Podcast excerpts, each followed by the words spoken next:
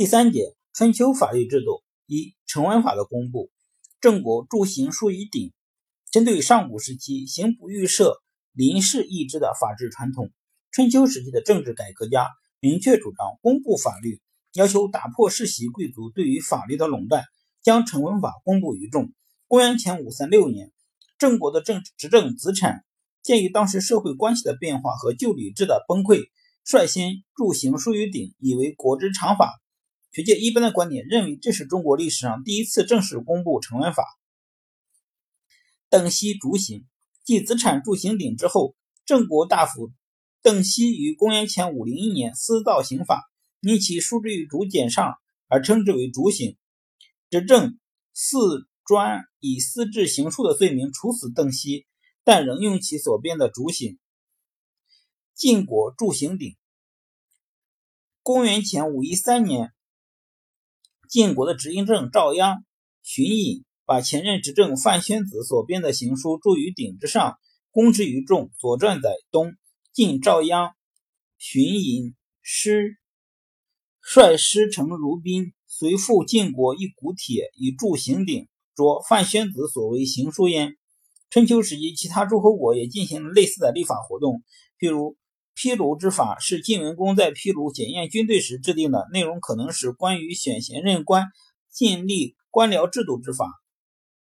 蒲曲法、某门法为楚国文王和庄王颁行，前者是禁止隐匿逃亡人之法，后者是关于宫门守卫、保障国君安全之法。成文法公布引起的论争。春秋时期是礼崩乐坏的社会剧烈转型期，新兴地主阶级反对旧贵族垄断法律。强烈要求将成文法公布于众，以保障他们的私有财产和既得权益，摆脱宗法等其制度的羁绊。成文法的公布引起了旧贵族的激烈反对。晋国上大夫叔向特意写信给子产，反对郑国著行书，认为民之争端矣，将弃礼而争于书，嘴刀之末，将之争之，国将亡，必多至，其此之谓乎？指责子产违背先王传统，放弃礼制，将亡郑国。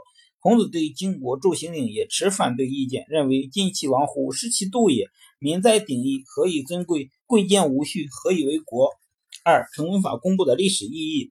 春秋时期成文法公布是中国法律史上一次划时代的变革，其意义在在于：首先，公布成文法是对旧的法律观念、法律制度以及社会秩序的一种否定，打破了行不可知则微不可测的信条，结束了法律的秘密状态。使法律制度逐步走向公开化，开创了古代法律法法治建设的新纪元。其次，公布成文法在客观上为法律制度的进一步发展，为最和刑对应的成文法典的出现提供了条件，也为各种新型社会关系的产生和发展提供了可靠保证。最后，春秋时期公布成文法，开辟了一种全新的集中制的统治模式，为战国之秦统一时期法治取代礼制拉开了序幕，为后世法律制度的完善和。发展积累了经验。